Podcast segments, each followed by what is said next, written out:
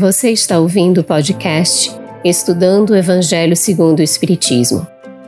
Um estudo sequencial da obra O Evangelho segundo o Espiritismo de Allan Kardec, convertidos para você que curte podcasts e produções em áudio. Essa é a nossa forma de transmitir esperança, conhecimento e alegria. Olá, nossa saudação fraterna, você que nos acompanha no Estudando o Evangelho segundo o Espiritismo.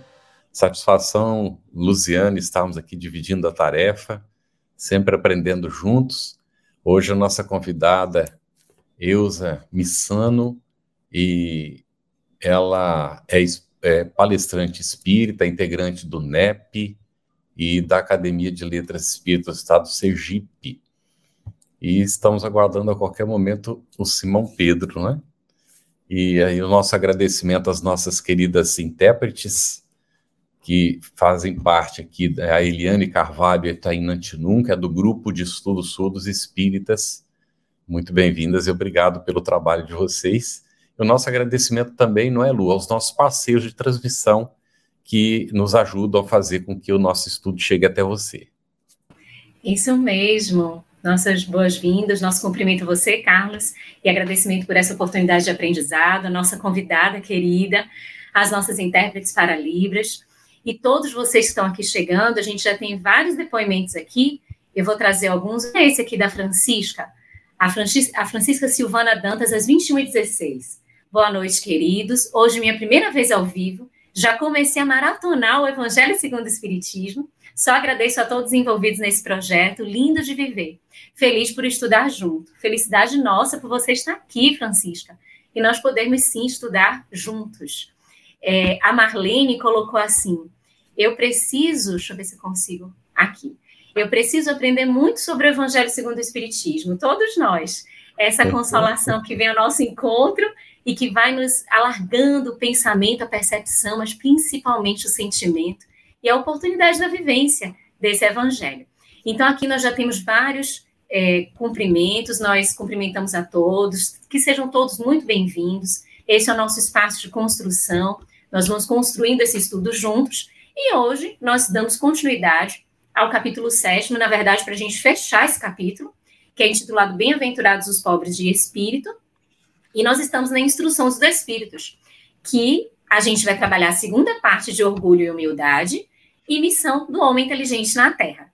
E aí a gente gostaria de começar, a gente vai começar trazendo uma pergunta para Elza, Carlos.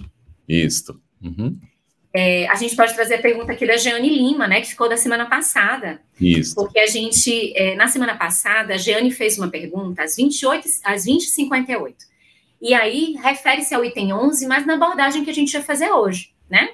E ela trouxe assim a pergunta, Elza: Conserva-te pura aos olhos de Deus, se não queres que teu anjo da guarda volte para ele cobrindo o semblante. Está no item 11 desse Instruções dos Espíritos. Como conservar essa pureza nesse momento de transição? Olá, muito boa noite a todos. Uma alegria muito grande poder participar. Quero parabenizar a nossa querida Feb, não é?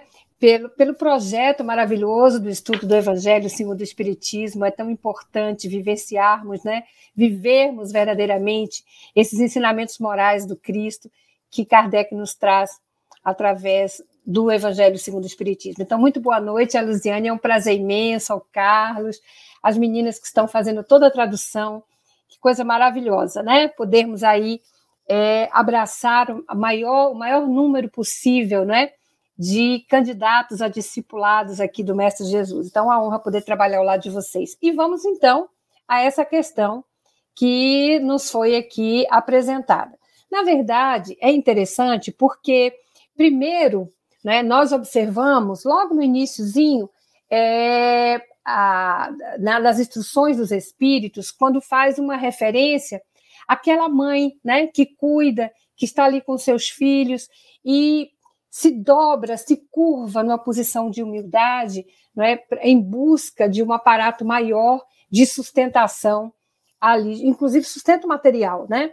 Então, buscando numa interpretação verdadeira, o sentido concreto de caridade. E aqui, nessa pergunta que nos é feita, é, ela é mais direcionada, muitas vezes, porque ela ia, aqui ele já fala sobre os jovens, né?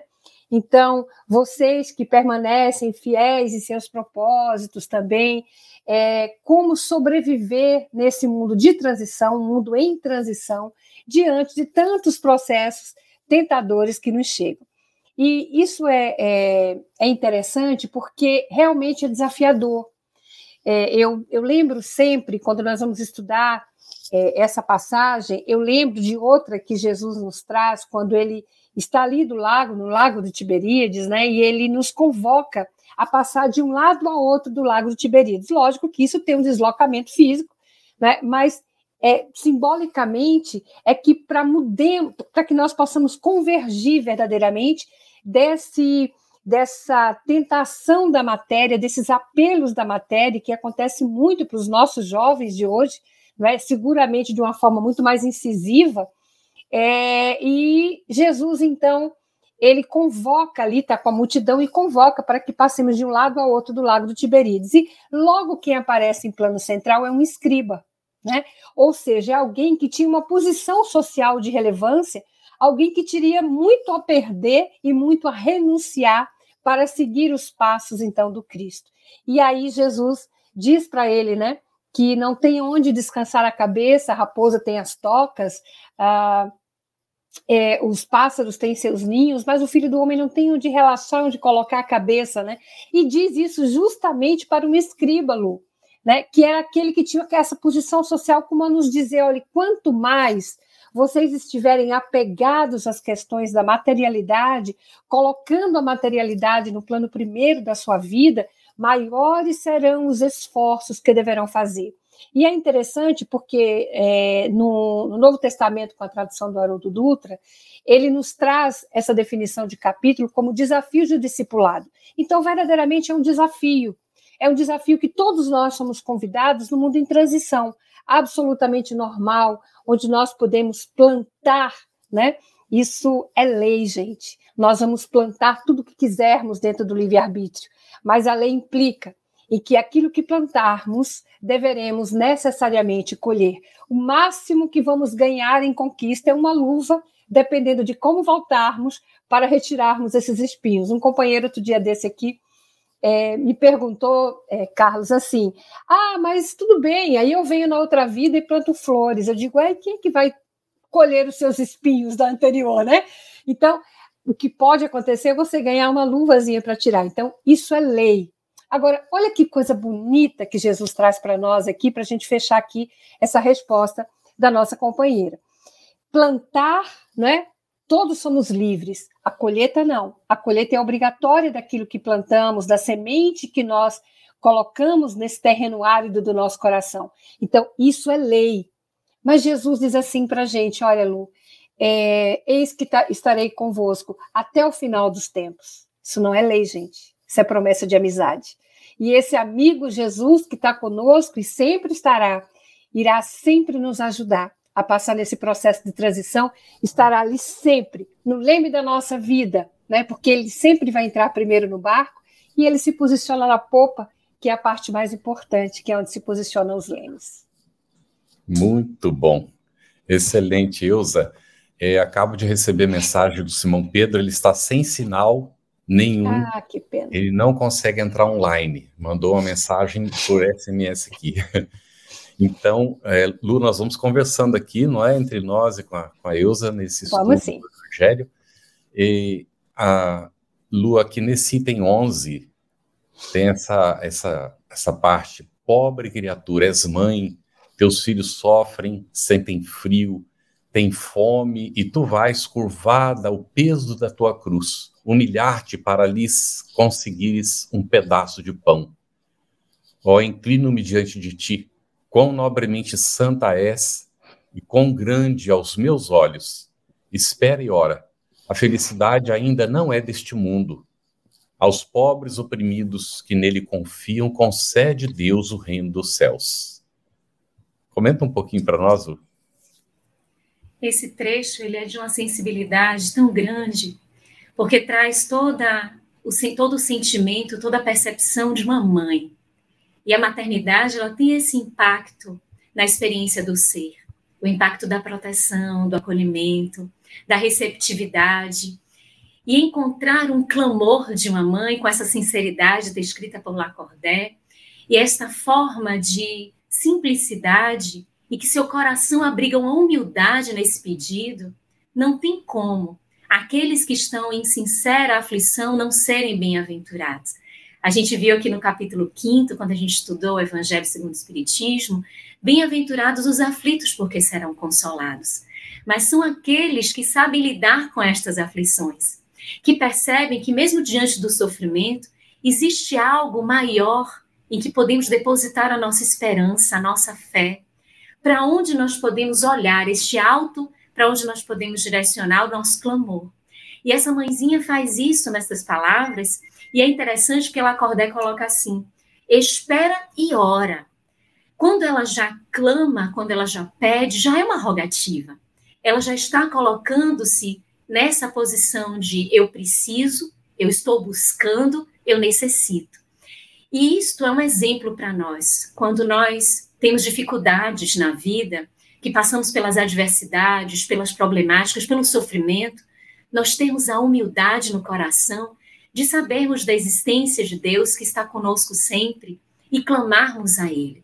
Orarmos com sinceridade. A oração é um ato de humildade, de reconhecimento ainda das nossas debilidades, mas da grandiosidade do Pai e que Ele sim pode nos atender. Todas as forças que nós estamos empreendendo para sair de uma dificuldade que nos embaraça, que nos traz uma problemática, nós podemos também sabermos da intervenção dele. E o quanto os seus desígnios e a sua atuação, a sua lei, e muito bem colocada pela Eusa, quando ela disse: e isso aqui é lei, é o amor, é a justiça do amor, como a lei de justiça, amor e caridade, está tudo embrincado. A lei de Deus é toda misericordiosa, é toda repleta deste celeiro de oportunidade. Então, nós identificamos nesse trechinho aqui estas palavras e a, frase final de Lacordaire: Aos pobres oprimidos que nele confiam, concede Deus o reino dos céus. Reino dos céus, da paz, da tranquilidade, principalmente da conquista sobre nós mesmos. Lembremos que o primeiro patamar das bem-aventuranças é a humildade. Bem-aventurados os pobres de espírito, humildade. E a gente precisa galgar este degrau para que a gente consiga avançar e encontrar este reino dos céus, que é a construção dentro de nós. Ô Lu, eu, eu, lembrei agora, você, nessa sua fala, só que eu lembrei, lembrei, gente, do Boa Nova, né? Uhum. Quando Humberto de Campos vai falar da Joana de Cusa, você lembra disso, Carlos? É, é muito bonita essa passagem.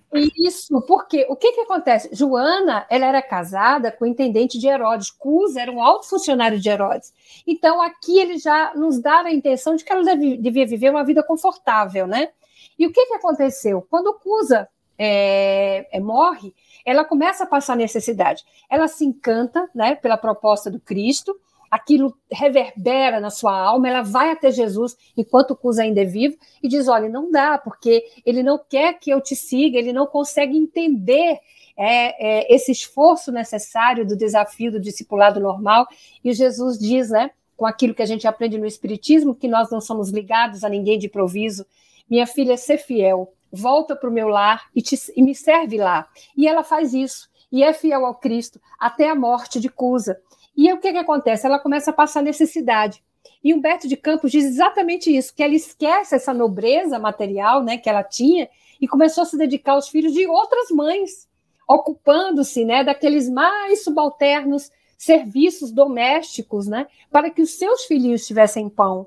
Então, isso é um exemplo, né, Carlos, de humildade né? Porque é, Jesus vai dizer a ela assim: quem é que terá mais dificuldade para estender as mãos fraternas, né?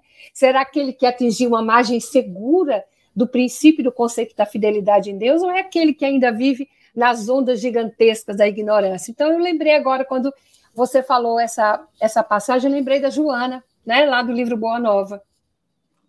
Muito bom. Excelente, muito bom mesmo. E é, é muito interessante né, essa, essas situações que a gente vai passando e que nos vai chamando a atenção. Dói, não é? A gente saber que ainda tem situações de pessoas passando fome no mundo. não é? E, e, e a, a, questão material é bem complexa, muito difícil. E para a pessoa que tem recursos tem que ter a, a humildade também de reconhecer a necessidade do outro, né? E que há uma oportunidade de dividir, de compartilhar. É realmente um grande desafio. É, eu vou, vou perguntar a Elza aqui, ainda no item 11, tá? Qual a importância de sermos indulgentes? E por que, além da caridade, isso também é humildade? Isso. A gente, é, a gente tem normalmente quando a gente vai pensar, deixa eu só fazer esse preâmbulo agora rapidinho. Quando a gente vai falar de caridade, né, a gente diz, normalmente a gente fala assim, a caridade material, a caridade moral. Mas o que nos traz, na verdade, a espiritualidade no livro dos Espíritos é que a caridade conforme Jesus, e a Luziane falou muito bem quando ela falou da lei moral, né? A lei de justiça, amor e caridade, não se desmembra. Então, as decisões de Deus são decisões de justiça, amor e caridade. Então, essa lei é uma só. Como a caridade, segundo Jesus, é benevolência, é indulgência e perdão. Então, assim, é, eu fico imaginando, né, uma pessoa dizer assim, não, mas eu já consigo fazer a caridade, eu já consigo é, doar um pouco né, do meu excesso para o irmão em necessidade. Ótimo, já deu um passo, mas consegue perdoar? Consegue ser indulgente? Consegue ter o um entendimento do tempo do outro? Porque isso também é misericórdia e isso também é humildade profunda. Porque na indulgência eu consigo ter a percepção e a compreensão do outro. É, sabem aquela passagem do Cristo, gente? O pessoal que está aqui conosco também no chat, né?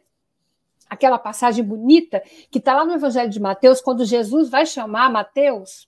Ora, Mateus ele está sentado na coletoria. Mateus ele era um publicano. Ele estava sentado no lugar dele, na coletoria, fazendo exatamente o que ele fazia de atividade. Sabe o que está dito lá no Evangelho de Mateus? Jesus viu um homem chamado Mateus. Jesus não vê um publicano. Jesus vê o homem Mateus. Quer dizer, ele na verdade ele vê o homem Levi, né? Então, ele vê Mateus, né? E a partir dali ele o chama. Então é assim que Jesus, uh, nós precisamos olhar o outro com um pouquinho do olhar de Jesus, né?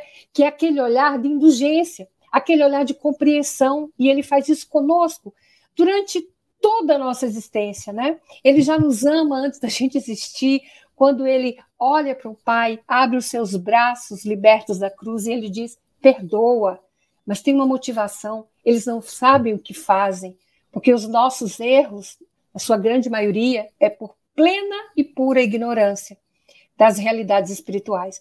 Então, quando nós tivermos, é, é interessante, né? Porque a gente continua no nosso orgulho, eu diria no nosso egoísmo, que é um filho dileto do orgulho, né? a gente continua achando que é melhor do que o outro. Mas nesse achar que é melhor do que o outro, a gente espera do outro reações melhores do que a nossa. Como? Isso é uhum. loucura, né? Uhum. Então, nós temos que ter essa percepção. Tem uma música do, do Djavan, Carlos, que eu gosto muito, eu não sei se a letra é dele, gente, mas ele diz assim: sabe lá o que é não ter e ter que ter para dar. Então, assim, quando a gente não é indulgente com o outro, a gente não tem a percepção de que aquele é o melhor momento dele, é o que ele tinha para dar. Outro dia, gente, os, os meus filhos perguntaram isso para mim, né? Mãe, quando a gente era pequeno, você era tão exigente, né? Aí eu parei, gente, eu passei uma noite sem dormir. Será que eu era mesmo tão exigente assim, com nota, com disciplina, tal?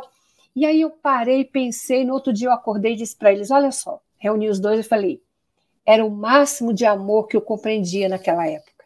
Era o máximo que eu podia dar para vocês. Hoje a minha concepção é outra, mas naquela época era a minha única forma de amar. Então, quando a gente é indulgente, a gente consegue ter essa percepção, sabe, Carlos, do que verdadeiramente o outro passa naquele momento. Aí, só para completar, para não ficar muito extensa a resposta, eu vou lembrar do Neio Lúcio, na verdade, o que Neio Lúcio, lá dos 50 anos depois, conversando né, com a Célia, e ele diz assim: ele, ela, é, ela começa a dizer que é cristã, que quer seguir o Cristo, e aí o Quinéio Lúcio, o avô dela, diz: Minha filha, você já falou com seu pai sobre isso? Ela falou: Não dá, né? Não dá, ele não vai entender. As questões espirituais a gente só deve falar com os corações que estão na mesma maturidade espiritual. Então, gente, Não adianta, né? Eu, eu assisti um dos nossos episódios aqui onde vocês falavam sobre isso. Não adianta, e está nesse capítulo do Evangelho segundo o Espiritismo, não adianta mostrar o sol se o outro ainda está com os olhos fechados, né? Não adianta apresentar o som a quem está com os ouvidos cerrados, com o coração cevado das questões materiais. Por isso a indulgência é tão importante e acompanha como um exemplo maior de humildade. Excelente, Eusa, e obrigada por compartilhar conosco seu exemplo aí, compartilhando essa experiência de maternidade. Muito bom. Só esclarecendo aqui a Francisca, que foi a Francisca que falou que estava chegando hoje aqui, que maratonou o estudo do Evangelho. Ela perguntou qual o livro de Lacordaire. É porque a gente está estudando, Francisco, o capítulo 7 do Evangelho segundo o Espiritismo, e nas instruções dos Espíritos nós temos duas mensagens que são têm o mesmo título, Orgulho e Humildade. É o item 11, que é escrito por Lacordaire, e o item 12, Adolfo Bispo de Argel. Então, a gente ainda está no item 11, por isso a gente está se referindo a esse espírito aqui, é, porque é de autoria dele essa mensagem que a gente está comentando nesse momento, tá bom? E agora a gente vai colocar uma pergunta aqui para você, Carlos, uhum. é, que ainda, é desse item 11, né? E que é um questionamento que Lacordaire faz, e assim, é bem expressivo esse questionamento. Sim. Será preciso que o Cristo volte, segunda vez à Terra, para ensinar aos homens as tuas leis, que eles ouvidam, que reflexões poderemos fazer deste questionamento de Lacordaire, Carlos? Olha, e tem gente que continua esperando a volta do Cristo, não é? é será que precisa voltar depois de tudo? Agora, se a gente vai examinar, é? ele disse que onde se reunissem dois ou mais em seu nome, aí estaria ele. É? E então, ele não nos deixou na realidade, mas ele está com quem de fato a reunir-se em nome dele é para o cumprimento do ensinamento que ele deixou, ou seja, o cumprimento da lei divina. Então, quando isso acontece, ele está conosco. Né? Ele é o governador deste planeta. No entanto, nós temos né, a informação de que o Espiritismo é o consolador que ele prometeu, que está registrado lá em João. E o Espiritismo, então, nos apresenta o Cristo. O ensinamento que ele apresentou na sua pureza primitiva. É o que a gente vai encontrar no Evangelho segundo o Espiritismo em toda a codificação espírita.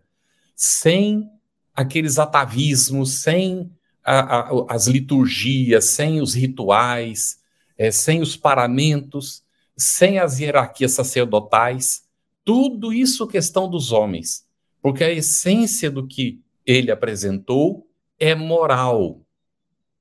Então, nós, a, a, o que Lacordaire está perguntando, será que nós não vamos acordar? Que afinal de contas é preciso viver a moral cristã na relação uns com os outros, e que enquanto nós não fizermos isso, nós sofreremos. Porque é como a Eusa colocou claramente, nós somos livres para semear. Mas a colheita, ela é obrigatória. Agora, a boa parte da humanidade não consegue compreender isso. Às vezes não é porque não tem oportunidade, mas porque não deseja, porque isso significa um comprometimento de esforço pessoal no sentido da transformação. É mais fácil acreditar que Jesus já veio, já morreu na cruz para nos salvar até dos erros que a gente cometesse depois. É tão mais cômodo isso, não é? Porque basta acreditar nele e está tudo resolvido. E nas coisas não são dessa maneira. Então, se ele retornasse hoje, a gente faz a pergunta: como é que nós o receberíamos? O que é que aconteceria se ele estivesse junto de nós hoje? Ontem, num, tra num trabalho, um companheiro perguntou, ontem ou antes de ontem, perguntou para mim, Carlos, se você estivesse diante do, de Jesus, do Cristo, o que você diria para ele? Eu parei assim, me surpreendi com a pergunta, não é? E aí eu disse assim, sabe, eu não diria nada. Porque na verdade ele nos disse tanta coisa que a gente ainda não consegue executar. O que é que eu vou dizer para ele?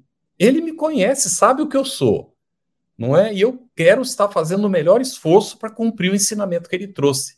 Então, gente, é preciso esperar ele voltar de fato, com tudo que ele já nos deixou, com todo o ensinamento. Então, o Lacordaire faz essa pergunta. Lacordaire era, era um bispo, né? Ele desencarnou e veio auxiliar na codificação espírita. E nos chama a atenção para isso. Então, que nós possamos dizer, pelo menos os espíritas, não, Senhor, não é necessário, não é Lacordé, que o Cristo volte, porque uma vez que nós sintonizamos com Ele, Ele está conosco, com toda certeza. Eu ia dizer isso. Ah, eu... ah Elza, diga. Não, não pode falar. Não, eu ia, dizer, eu ia falar exatamente isso, né? Ele não precisa voltar porque ele nunca foi. É. Emmanuel tem um texto, né? Emmanuel tem um texto muito bonito que diz assim, e é exatamente isso que a pergunta que fizeram para o Carlos, né? O nome do texto é Que Buscais? Acho que é assim. E no finalzinho, Emmanuel diz assim: Jesus se encontra até hoje nos umbrais dos templos de todo o mundo, perguntando interessadamente a cada um de nós: Que buscais? Então ele está, ele está aqui antes de nós entrarmos, antes dos nossos amigos participarem do chat, ele perguntou a cada um: o que, que vocês estão buscando, né? Se é a mim, eu estou aqui. Então é muito mais fácil né? A gente normalmente pede, vinde a mim, mas e nós, como diz Emmanuel, estamos indo até ele? Porque essa é a pergunta-chave, né? Então, que buscais? Né? Acho muito bonito isso que Emmanuel fala.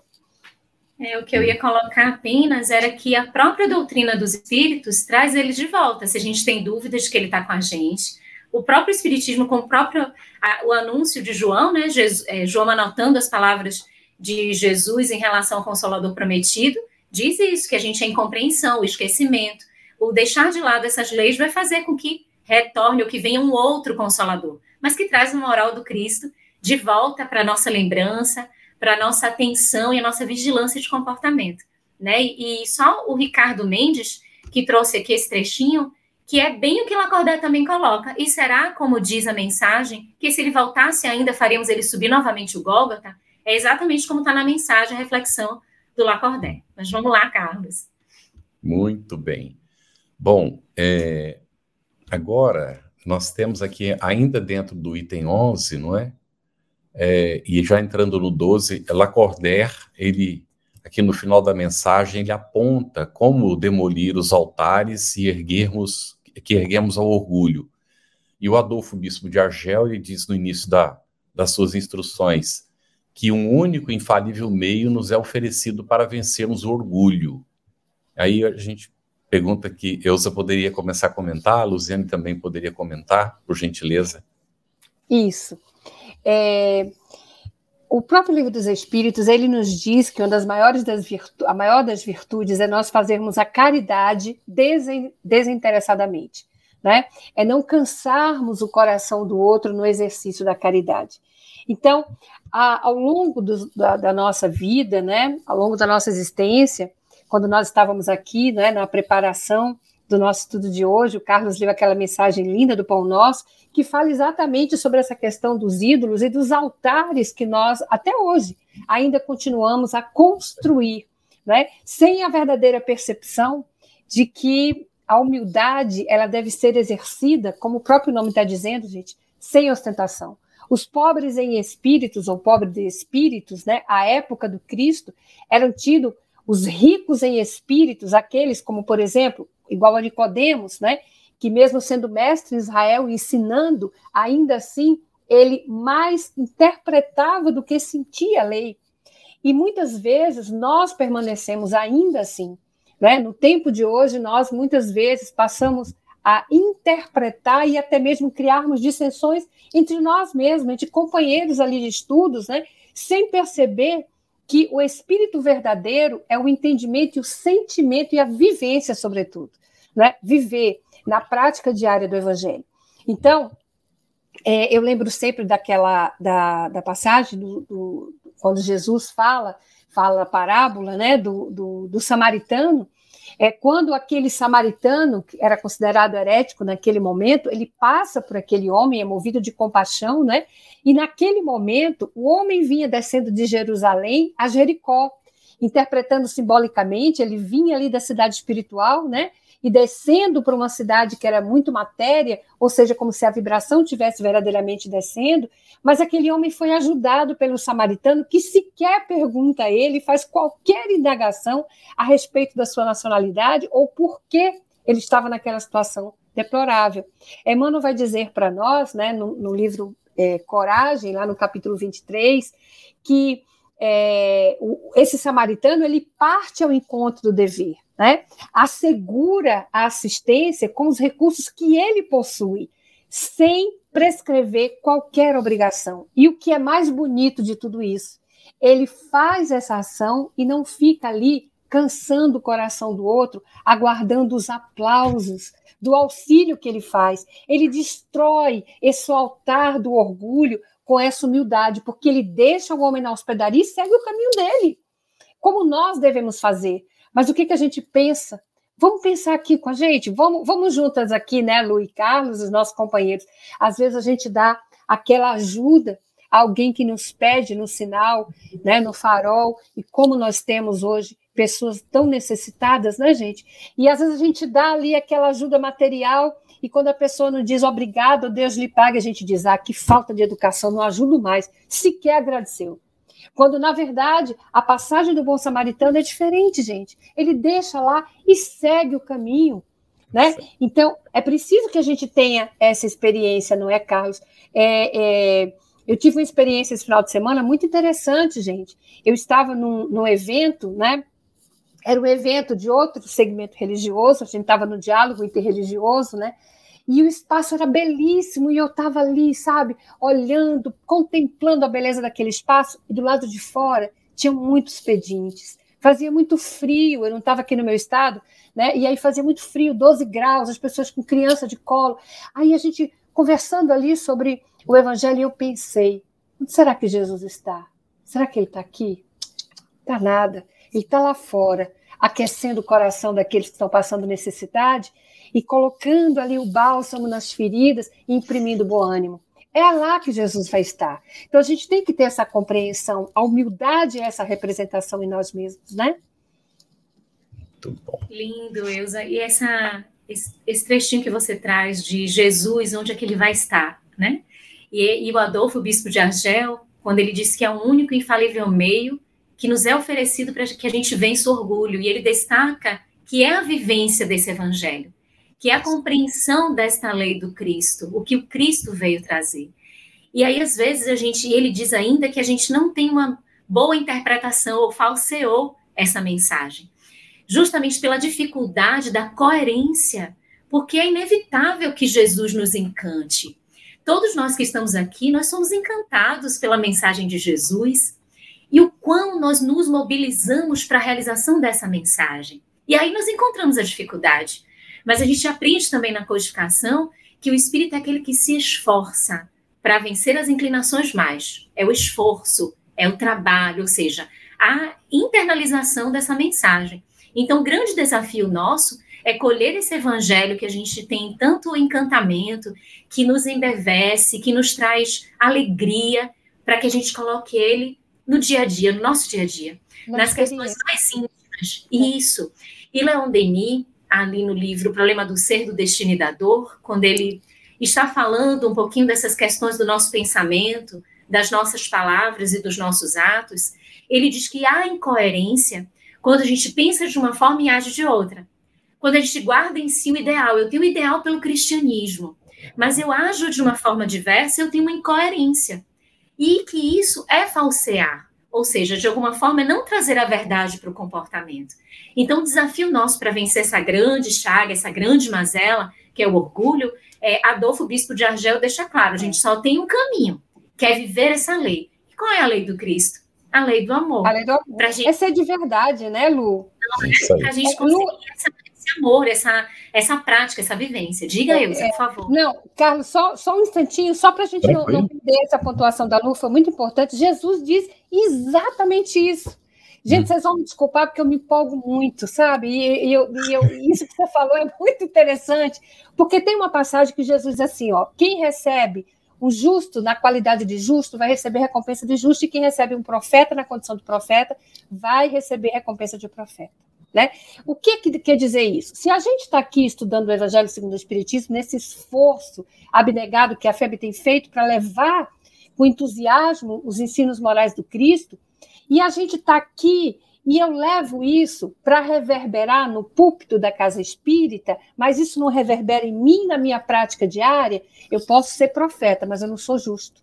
Porque o justo é o homem de bem, e o homem de bem está lá, é aquele que pratica a lei de amor, justiça e caridade. Então, eu estou aprendendo para que eu possa me modificar, refazer a minha rota, como nos diz é, JB, né? É, refazer a minha rota e a partir daí me tornar justo, porque todo justo é um profeta, mas nem todo profeta é um justo, porque existem os falsos profetas. Então, quando a gente não vive o evangelho, a gente não é de verdade, gente. Nós não somos de verdade. Então, nós estamos aqui para sermos o quê? Profetas ou sermos justos? Justos, em primeiro lugar. Se der para ser profeta, ótimo. Jesus está precisando de muitos trabalhadores na seara, né? Muito bom, excelente. Vamos fazer a pergunta para você agora, Carlos, esse item 12. Vamos lá. Que é, é um trechinho comentado pelo Adolfo Bispo de Argel, onde ele diz que o orgulho se mostra indulgente para com tudo que lisonjeia, o que o lisonjeia. O que, é que a gente pode extrair dessas palavras, Carlos? Olha, o, o orgulhoso normalmente é egocentrado, né? Então, é, precisa e busca o reconhecimento alheio. Depende disso, inclusive faz as coisas nesse sentido, não é? é a, a, está no, no, Evangelho. orgulhoso é capaz de dar uma soma até volumosa, vultosa diante dos outros. Alguém está vendo e vai propalar, ele é capaz até de fazer isso. Agora, para atender uma necessidade real que ninguém está vendo, é capaz de não ter a condição de realizar. E a gente, quando está falando isso, não fala do outro. É, temos que fazer a nossa autorreflexão. Até onde é o orgulho que ainda dita como é que nós procedemos nas circunstâncias, não é? Então é um trabalho muito grande para vencer. E a Eusa, inclusive, disse que o, o egoísmo é o filho de Leta, e a gente lembra de Emmanuel no Evangelho, aqui no Evangelho segundo o Espiritismo, dizendo que o, que o orgulho é o, é o pai dos vícios. E no livro dos Espíritos diz que é o egoísmo que é o pai dos vícios. Então parece dois irmãos gêmeos, né? Onde está um, praticamente está o outro. E é uma luta. E no, no Espiritismo é apresentado como as duas grandes chagas da humanidade. Então, o orgulho realmente. E aí o que, que acontece? Para manter o seu status quo, ele vai se ligar a outros que estão na mesma faixa para as trocas dos favores e dos interesses. No campo material, naturalmente, porque o orgulho ele nos tolda a visão, dificulta para que nós vejamos o que de fato nós somos. Então, o orgulhoso normalmente está egocentrado e ele está centrado na personalidade transitória e não na essência divina, o espírito imortal que nós somos. E toda vez que a gente se entrega ao campo material, que a gente está preocupado com reconhecimento alheio, nós estamos dando vazão a essa chaga, não é que é presente ainda na humanidade. É para nós uma grande luta, mas é isso é importante a gente considerar. E aqui tem uma pergunta que foi colocada, é, com, foi, foi comentado assim pela Ana Ior, acho que é assim que fala pelo menos os espíritas, por que os espíritas se acham melhores? Só isso me intriga, né, naquele momento que nós comentamos. Então, não é exatamente, a, a, a Nayo, se é espírita de verdade, não se julga melhor do que os outros, porque senão não seria espírita. É? A questão é da responsabilidade, está tudo no Evangelho. E no Evangelho diz assim: aquele que mais recebeu, mais será pedido. Então, se nós estamos estudando o Evangelho na sua pureza primitiva através do Espiritismo, então nós temos a oportunidade de conhecer o Evangelho de Jesus e a proposta que ele trouxe sem nenhum subterfúgio. Então nós temos obrigação de viver essa mensagem. O espírita não pode dar desculpa. Ah, eu não sabia. Ah, mas o, o, pastor falou, o cura falou, o padre falou. Isso não existe no espiritismo a nossa relação é direta com o Evangelho. Então é ali a nossa fonte. E nós não temos representantes diante de Deus, entre nós e Deus. Então, nós respondemos com a nossa consciência diretamente ao Pai. Todo mundo faz isso. Mas nós criamos essas, essas histórias, né, de nos colocar como intermediários entre Deus e o nosso semelhante. e criamos todos esses subterfúgios para nos autoiludir. No Espiritismo não existe essas ilusões. Essa é, é a dificuldade, esse é o grande desafio. Então, nós temos obrigação de viver a mensagem e não temos desculpa. Eu não vou poder chegar lá do outro lado e falar para minha própria consciência: ah, mas eu não sabia. Isso não, não, vai, não vai poder acontecer. Você ia falar, Ilza? Eu, eu ia falar dentro desses. Deixa eu te dar um exemplo que outro dia desse um amigo é, muito querido comentou comigo. Dizia assim que é, alguém vem fazer um pedido, alguém faminto vem fazer um pedido na casa de Eusa que não tem o menor contato com o Evangelho, que não conhece Jesus, né? E aí eu muito irritada, eu vou ali, pego dois pães já dormido que tenho, entrego para ele com a má vontade, né? Incrível. A espiritualidade está ali rondando e que me inspirou para dar aqueles dois pãezinhos dormidos, né? Muito bem, Eusa, que coisa boa, você já foi capaz de dar, né? Alguma coisa pelo irmão. Aí ela vai lá na casa do Carlos, que é um espírita, né? Convicto, ele acabou de chegar da, chegar da padaria, só tem dois pãezinhos, que ele chegou louco para comer seus pãezinhos. Aí o mesmo necessitado vai na casinha dele e pede, ele olha para os seus pães. Eu não vou dar só um, não, vou dar os dois. Pega os dois pães e dá. Sabe o que, que a espiritualidade, a mesma que me aplaudiu, vai falar para ele?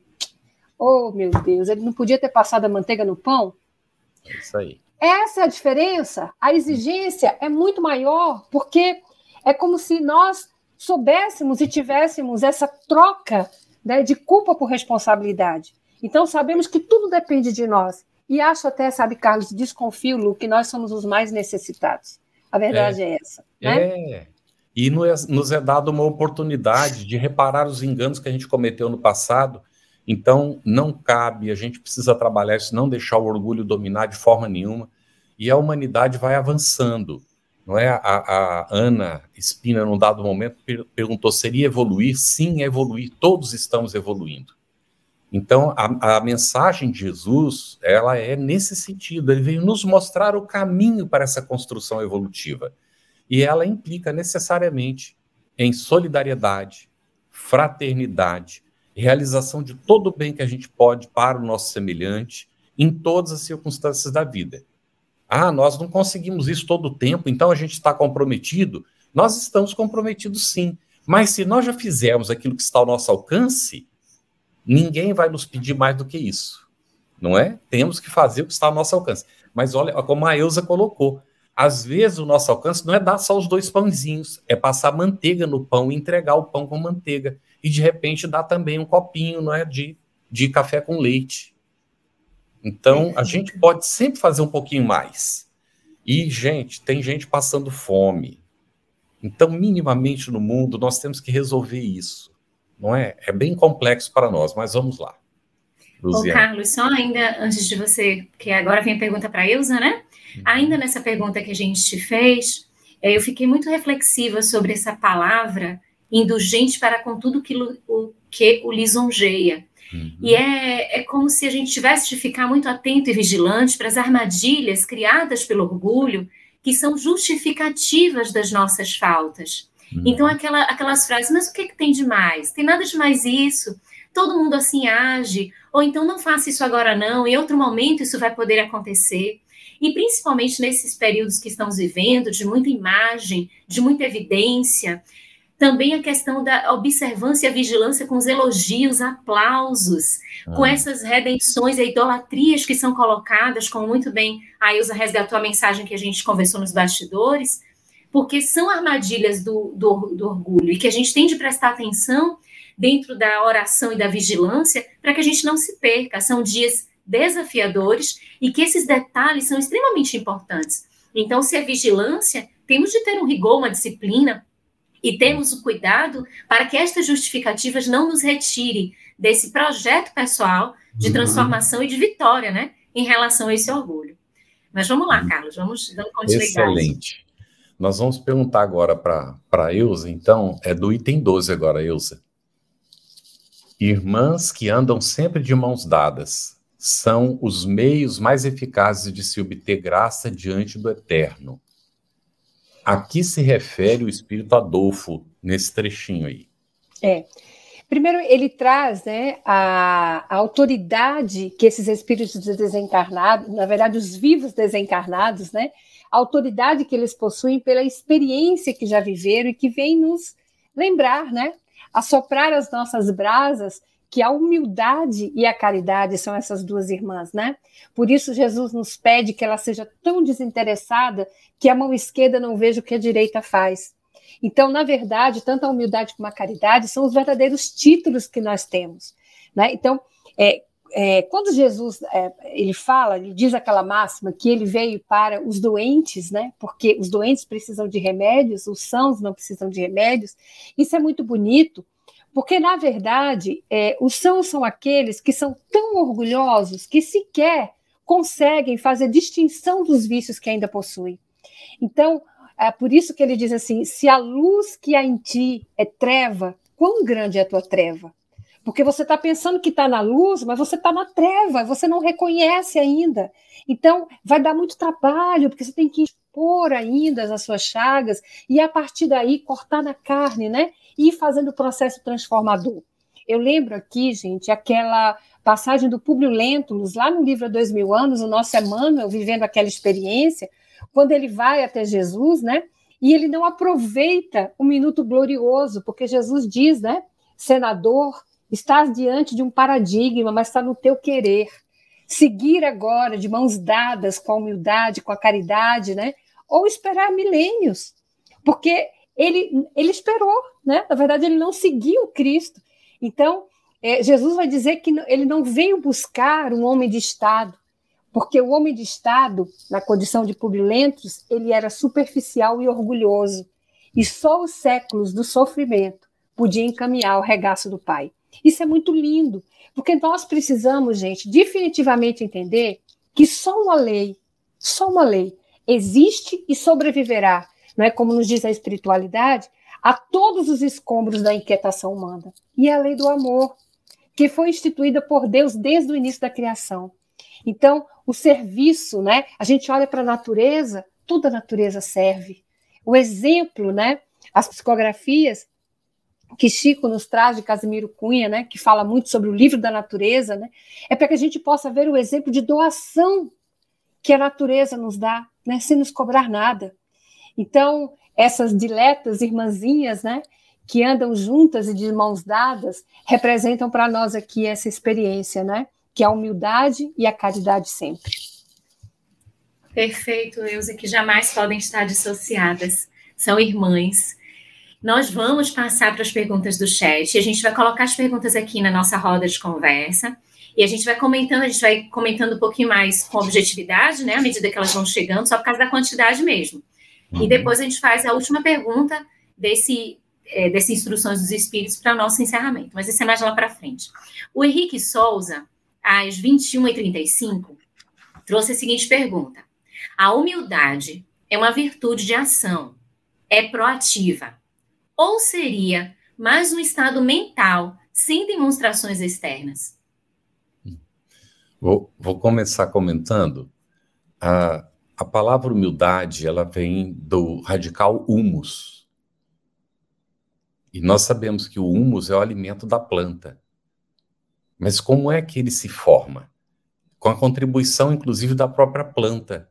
Conforme os galhos vão ficando, as folhas vão ficando velhas, elas vão caindo, e aí os pequenos animálculos vão comer, se alimentar daquelas, daqueles restos, os frutos que caem no chão, e aquilo tudo vai se misturando com a terra e vai formando, não é, o humus.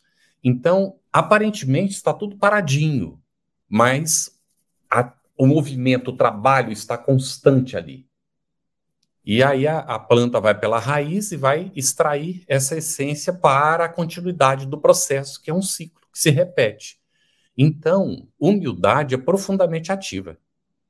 A humildade não é ficar sentado, parado, esperando as coisas acontecerem. Então, o humilde faz acontecer, mas principalmente faz acontecer dentro de si. Humildade é o reconhecimento da nossa própria limitação e da capacidade que nós temos de superação das nossas limitações. Então, é profundamente ativo de fato, não é? Agora, não se preocupa a humildade com manifestações externas, seguramente. Porque não importa o que o outro pensa ou o que o outro diz. O que interessa, de fato, é a nossa relação com a própria consciência. Isso é o que conta. Quando a gente vai se dando conta disso, vai havendo uma tranquilidade né, na, na relação com o semelhante. E aí o indivíduo olha, às vezes tem até coisas que ofenderiam anteriormente, mas que agora não ofendem mais, não, não tem problema, não faz nenhuma diferença, mas que o indivíduo lá dentro está trabalhando em relação ao ofensor, ao agressor, ao desequilibrado, porque se ele tem uma chance, ele vai ajudar esse indivíduo. Carlos, eu lembrei agora, Lu, antes de você, só para completar aqui, eu lembrei da, da, conversa de Chico com Emmanuel, né? Porque a humildade é a justa medida do que nós verdadeiramente somos. Uhum. Porque se a gente, ah, mas eu, eu não mereço né, esse elogio, eu não sou tanta coisa assim, isso pode estar embutido um orgulho violento né, para ser aplaudido pelo outro. Então, aí a gente pensa assim, mas Chico dizia que era um cisco, mas ele estava sendo verdadeiro. Porque o olhar de Chico, na dimensão que ele possuía né, da vida espiritual, é infinitamente grande. Desculpa a redundância, é infinitamente maior. Então, o que, que acontece? Ele sabia da condição dele, né? Então, por isso ele dizia: Eu sou um cisco. Né? Mas aí ele não estava se rebaixando para que alguém o louvasse. Ele estava simplesmente se reconhecendo diante do, da imensidão do amor de Deus por suas criaturas, né? Do verme ao anjo, né? Muito bem, Lu, contigo aí. Vamos lá. Mais uma pergunta aqui para a gente. Do Henrique Souza, às 21h36. Sobre o orgulho, está, está ele entre os vermes que corroem a sociedade? Há possibilidade de nos livrarmos dele em uma existência apenas? Ou é trabalho árduo a ser desempenhado ao longo dos séculos? E aí, Eusa? Eusa. Você é, começa, agora você começa. Vamos, vamos lá. É, nós vamos, em obras póstumas, né? Nós temos lá na primeira parte, nós temos um, um, um capítulo específico que ele vai falar sobre isso, né? Ele vai dizer que o egoísmo ele se origina do orgulho, né?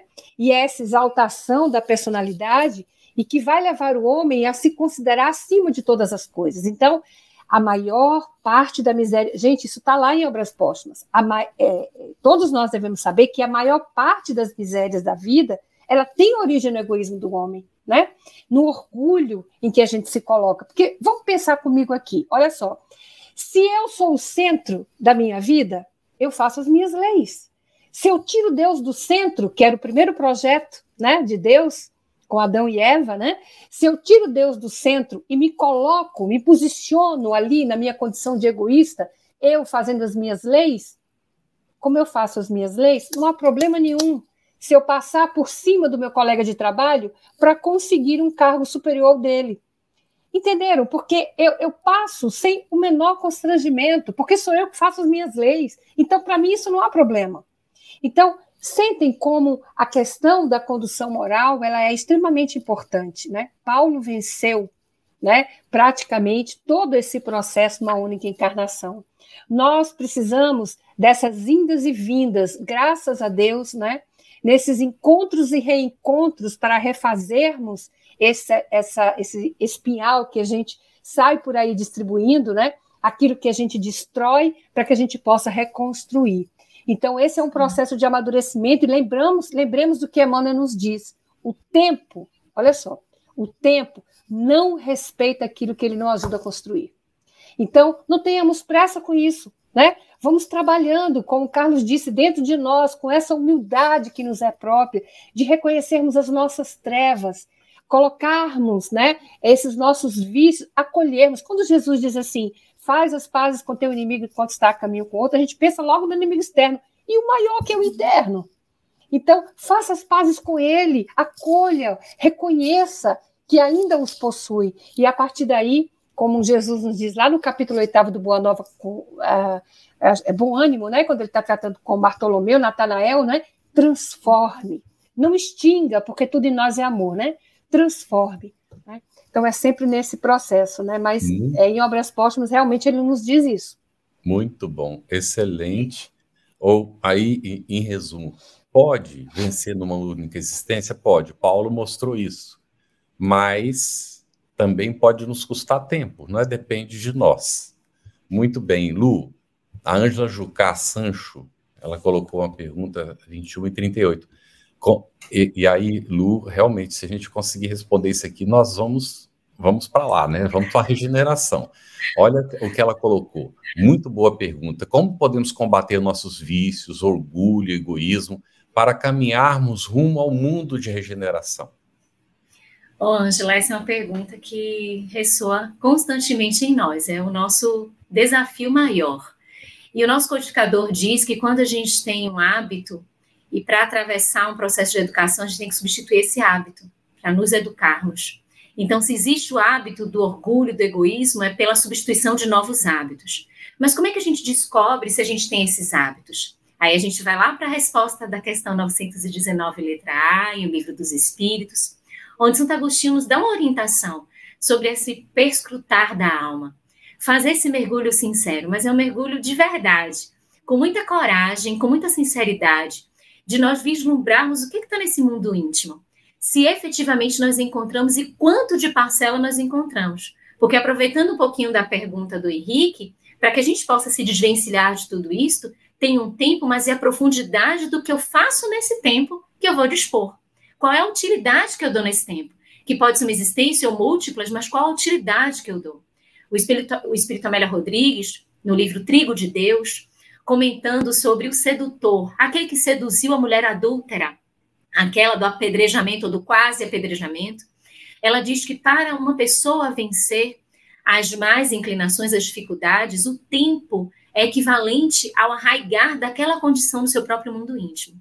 Então nós passamos muito tempo, muito muita utilização mal baratada do tempo para nutrirmos hábitos que eram viciosos. E para a gente vencer agora o orgulho e o egoísmo, por exemplo, trazendo o amor e a humildade, a caridade e a humildade, a gente precisa imprimir esses novos hábitos. E para imprimirmos novos hábitos, que é o processo de educação, aí adivinha a disciplina, vem a paciência, a gente tem que ter paciência com a gente, perseverança, é, não desistir, cair, se, se acontecer de cair, a gente retomar e seguir em frente, porque é um processo. E na construção desse processo, a gente vai amadurecendo, e aí sim, vai se libertando desses vícios, dessas chagas, imprimindo novos hábitos para que adentremos esse mundo de regeneração que é por todos nós esperado. Né?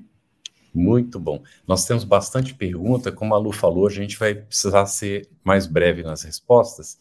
A Kelly Torres disse assim: Oi, boa noite, eu cheguei hoje, eu comecei o estudo hoje, como eu faço para continuar?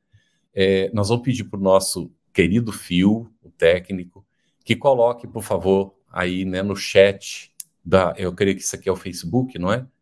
Para que a Kelly possa ter acesso aos estudos anteriores. Tá, está tudo gravado, viu, Kelly? Está tudo disponível no site da FEB TV. E também nós temos no Telegram um grupo para perguntas e respostas. E as respostas também, quando não são respondidas aqui ao vivo, elas são é, respondidas e colocadas lá no site. Tem um local próprio também, ok? Agora, é, essa pergunta aqui, é, Sheila Bezerra. Eusa, por favor, me digam como o Espiritismo entende o dízimo. É, todas as, as oportunidades que temos, né, a gente, dentro desse processo de diálogo interreligioso, obviamente, o que a gente pode falar é aquilo que a gente pratica, aquilo que é, o Espiritismo traz né, para nós de ensinamento maior. Né? Então, essas, essas ações em que nós desenvolvemos de caridade maior, né, o Espiritismo vê conforme Jesus. Né? Jesus tem aquelas. É, ele, ele traz para nós, lá no Evangelho de Mateus, né, as antigas obras de piedade judaica, que vai, que passa né, pela oração, que é justamente onde ele ensina o Pai Nosso, e que passa necessariamente também pelo processo da caridade. Então, o Espiritismo ele entende isso como um ato voluntário de caridade que se faz, que nós fazemos em benefício de tantos outros corações, e que pode ser feito das mais variadas formas possíveis. O que Jesus nos pede é que tenhamos atenção para como vamos fazer, para que não toquemos trombetas como eram feitas naquela época, né? Quando se fazia o exercício da caridade, porque na verdade o, o judeu da época do, de Jesus, né? Eles abençoavam aqueles que pediam, né? Para receber aquela caridade, vamos colocar assim, aquela caridade material, porque era uma oportunidade, o Carlos falou isso, nós temos hoje muitos necessitados, né? E a oportunidade que nós temos de colaborar, de ajudar e de contribuir, né? Então, é mais ou menos nesse aspecto a gente pode falar dentro do espiritismo, né? Dentro do que a doutrina nos traz.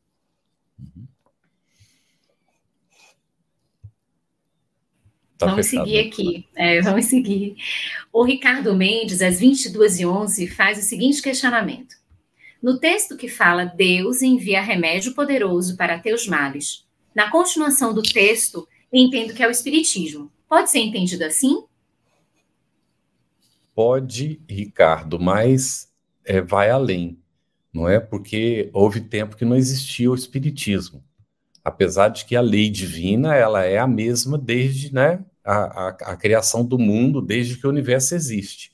Então, é, a lei nos ensina a fraternidade, fazer o bem, não é? Tudo isso que a gente vai encontrando ali. Então, é, Deus sempre envia o remédio, porque a lei está escrita na nossa consciência. Nós temos onde buscar o que a gente precisa fazer. E nos dá a oportunidade.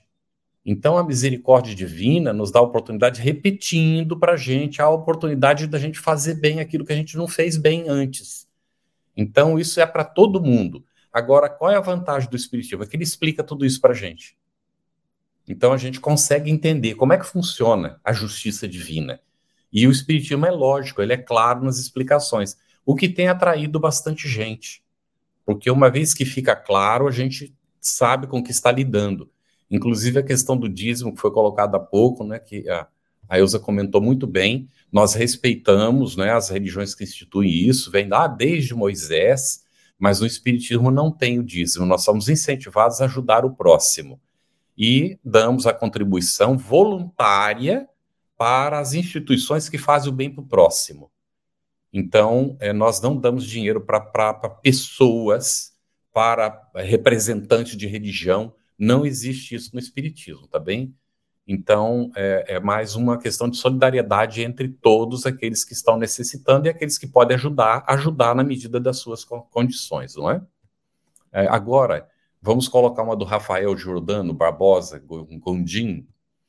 Por que Emmanuel fala tanto no amargo se a doutrina espírita não reconhece o chá da oasca como espiritismo experimental? Eu vou tomar, pedir licença para responder isso aqui. É, Rafael, o Espiritismo é uma doutrina objetiva e clara. Se você quiser entender de fato o Espiritismo, leia a codificação de Kardec. Siga estudando conosco, vai com paciência, não é? O experimento foi feito por Allan Kardec com os espíritos sem usar nenhum tipo de indutivo externo. Todos os indutivos são internos, de transformação moral, sem necessidade de nada externo para nos induzir. Respeitamos profundamente as escolhas alheias, mas nós espíritos temos que ser coerentes com a nossa razão. Tá bem? O Espiritismo deixa isso muito claro para nós. Agora, Eusa, como lidar com a paralisia do sono? É interessante isso, né? É, deixa, eu, deixa eu só colocar isso de uma maneira simbólica, porque Emmanuel tem um texto muito interessante. Auxiliador, ele, ele diz assim: sabe aquele momento em que Jesus ele vai para o Monte das Oliveiras, né? Ele leva os seus discípulos, ele leva, eu, eu, digo assim, que ele, ele caminha com seu núcleo duro, né? Com aqueles mais chegados, João, Tiago e Pedro, e eles dormem. Né? Eles dormem e, e Lucas diz que eles dormem de cansar, eles estavam cansados, né? E dormem tristes né? Eles estavam tristes. E Jesus, ele não, é, ele não ah, é, justifica aquele sono nem no momento de tristeza. Muito pelo contrário, porque no momento de tribulação é que nós devemos fazer como fizeram os discípulos, né? nos aproximarmos do Cristo, despertarmos ele no barco da nossa existência, para que ele possa acalmar essa tempestade íntima. Então, o que, que acontece aqui? No final, Emmanuel vai dizer: se nós estivermos, está lá, acho que é no caminho verdade e vida, gente. É, porque dormes é o título, tá? É, ele vai, não é isso, Carlos? Aí ele vai dizer assim, para a gente ter cuidado com o chamado sono da alma, porque no sono da alma nós vamos enveredar pelas máximas fantasias e tentações. Lógico, vocês vão dizer assim: ah, mas o problema está na tentação? Não, não tem problema na tentação. A tentação é externa, mas o problema é quando eu caio na tentação, quando o meu vício íntimo adere àquela vontade externa, né? Então, por exemplo, é, você pode colocar aí um bolo de chocolate na frente da Lu e na frente do Carlos, não estão nem aí, ó. Se vocês botarem na minha frente, eu não só como a fatia, como como o bolo todo. Né? Então, isso é uma, isso é uma adesão né? em termos de corrupção. Eu, eu acho que você ia ter companhia nesse bolo. Eu também acho, eu vou junto. Então, assim, eu, eu trouxe, viu, auxiliadora, porque eu não tenho muita propriedade para falar com, com relação se ela estiver falando do ponto de vista mesmo físico, né, dos estados da paralisia do sono, que muitas vezes a gente pode ter outro, outras patologias envolvidas, como eu não tenho propriedade, eu estou trazendo aqui Emmanuel para a gente falar, à luz do Espiritismo, do sono da alma. Né? Esse é que nós devemos ter cuidado verdadeiro. Excelente. A gente tem uma pergunta aqui da Ana Espina, e que a gente vai fazer um comentário breve, às 22h20, como o Espiritismo explica o pecado, ela afirma ter essa dúvida.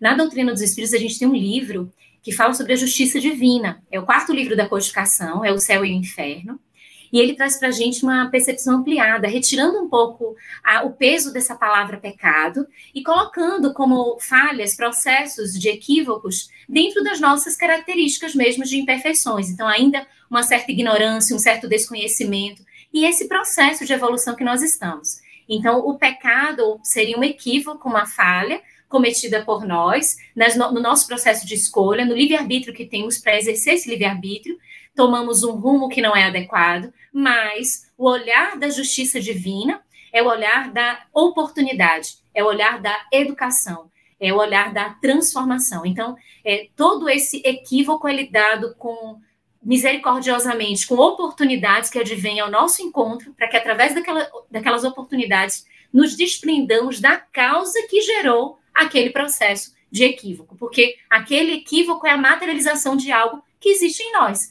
Então, esse algo que existe em nós é que precisa ser lidado e cuidado. Então, por isso, as sucessivas oportunidades em uma existência e em múltiplas existências, para que a gente vença e atinja o real objetivo da justiça divina, que é esse, essa nossa felicidade, a amplitude desse conceito de felicidade. E aí a gente oh. traz aqui Ô, Lu, oh, diga, diga só, só para finalizar, eu sei que já está no adiantado da hora, mas como você falou, né, o, peca, o pecado né, é o ratar e errar o alvo, por isso é, é, Paulo diz, né, prossigo para o alvo. Então, você falou muito bem sobre isso, ou seja, a gente, como o Gibran diz, nós somos o arqueiro, né, e vamos lançar a flecha para o alvo. Aí o Espiritismo vem e diz assim, ó, nenhum caçador sai para caçar com a flecha só. Então a gente tem várias e várias oportunidades para acertar esse alvo, né, Carlos? É Porque é assim né, que a gente vive é, essa doutrina maravilhosa. Perfeito. E aí, comenta para nós, Carlos, por favor, a pergunta é, da Edilaine Rodrigues, às 22h21. Um pai de família que escolhe desfazer a família, ainda com dois bebês, por escolher seguir o caminho da paixão, egoísmo ou orgulho essa situação é lição ou karma para quem foi traído? E como seguir?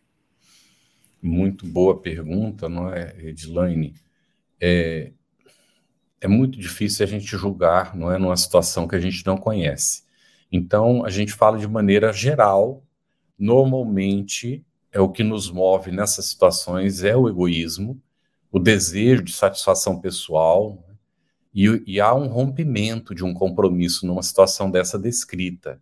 E tem consequências, logicamente, não é?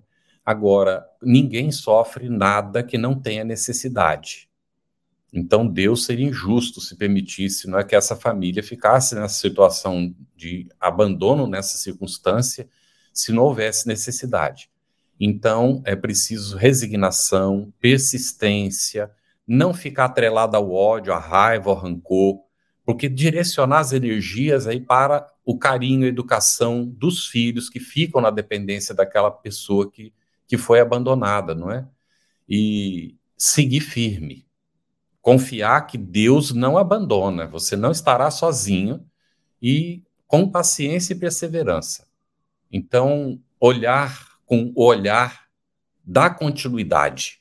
Nós somos seres imortais e essa pessoa é como um filho que abandonou, não é, é a, a, luta e que mais tarde vai depender dessa pessoa que se for resignada, se ela conseguir superando tudo, para inclusive de repente voltar de novo ao caminho, não é?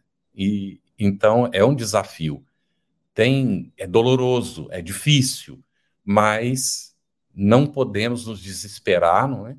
E olhar como foi colocado pela Eusa que Paulo falou, né?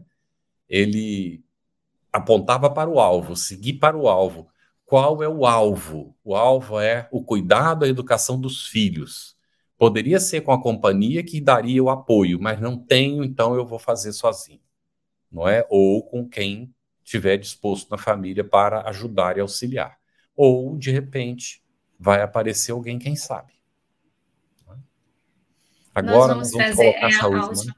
Isso. Isso que é lá, da Neide Mendes. É, ela também pergunta aqui como posso ajudar um filho viciado na bebida alcoólica. Eu vou passar essa aqui para ti, Lu, para comentar rapidinho, que nós vamos fazer a última para a, a Elsa. Que é, a, é um processo. É um processo muito difícil, qualquer vício, é como a gente comentou aqui, é um hábito que se repete, e exige toda uma estrutura material de médicos de acompanhamentos para que possa suprir esse aspecto de lidar com esse vício da bebida alcoólica, mas também no âmbito espiritual a gente sabe que existem vinculações que acabam é, através da afinidade incrementando ainda esse vício. Então, todas as técnicas, todas as práticas que o Espiritismo nos traz, da oração, da água fluidificada, dos passes, tudo isso contribui muito para um processo de colaboração para a, a saída desse processamento, mas também e indispensável a atuação material dos medicamentos ou de um acompanhamento dentro dessa vertente material da medicina, digamos assim, para que possa, juntamente, um e outro, formar esse, esse essa oportunidade de libertação para essa situação que é tão difícil. É uma situação muito difícil, mas a gente traz aqui mais ou menos como é que a gente pode lidar com ela. E insistir, perseverar, com muita amorosidade, a oração, ela, ela tem um grande papel nesse processo. Tá ótimo. Lu, vou fazer essa pergunta para a Eusa e você fecha em seguida, pode ser? Vamos sim. É, Eusa, é, qual a missão do homem inteligente na Terra? É, o último tópico aqui, né, é o 13 desse capítulo, a missão do homem inteligente na Terra. Qual é essa missão? É, é, é nós temos que ter em mente, sempre falo isso, é, Carlos, que, é, como disse, né, na época do Cristo, os grandes em espíritos era, eram aqueles que eram venerados, portanto, não se podia compreender a mensagem de Jesus quando ele quebra os paradigmas, dizendo que é, as bem-aventuranças, né? O caminho da insistência e da persistência no grau de felicidade que se pode ter na Terra, dentro do razoável, né? É justamente a pobreza de espírito. Veja que ele não diz pobre, né? Ele diz pobre em espírito, porque, como exemplo, a manjedora, ela não é sinal de humildade. Sinal de humildade é como Jesus recebeu a manjedora porque há muitos na manjedoura que são extremamente orgulhosos e há muitos que vivem em palácios que são extremamente humildes. Uhum. Então, não é, é, é o que a gente faz do instrumento. Então, a missão do homem inteligente é ele se curvar a essa lei moral de Deus. O que que nós temos hoje? O que que eu posso seguir? E para encerrar, eu uso muito essa assertiva de Jesus, porque em várias passagens do Evangelho ele diz assim: Meu Pai, nosso Pai, no Pai Nosso, né? Pai. Mas quando ele quer falar da perfeição, ele diz assim: sede perfeito como o vosso Pai que está no céu. Como você dá conta de entender a perfeição de Deus, porque cada um de nós temos uma percepção dos atributos da divindade. Então, a missão do homem inteligente na Terra né, é a gente despertar essas potências internas dentro do princípio da humildade, no exercício da caridade, para que possamos verdadeiramente né, despertar o Cristo que há em nós e seguirmos prosseguindo para o alvo, como nos diz Paulo, tendo a percepção verdadeira né, dos atributos divinos na medida em que eu consigo perceber. Se a perfeição de Deus é eu não atravessar o sinal vermelho, tá tudo certo. Se a perfeição de Deus para mim é que eu não, é, por exemplo, né, não faça nenhum ato de improbidade na minha vida, mais certo ainda. E assim vamos dando seguimento. À medida em que a gente avança, novos desafios surgem, como a, a Lu fez aquela pergunta para nós, né? Para que a gente não faça os nossos anjos da guarda corarem, né? Naquele momento em que despertarmos para essa realidade divina. Você ouviu uma produção da Federação Espírita Brasileira. Para saber mais, siga o FebTV Brasil no YouTube, Instagram e Facebook. E o arroba no Instagram. Ative o sininho para receber as notificações e ficar por dentro da nossa programação. Até o próximo estudo!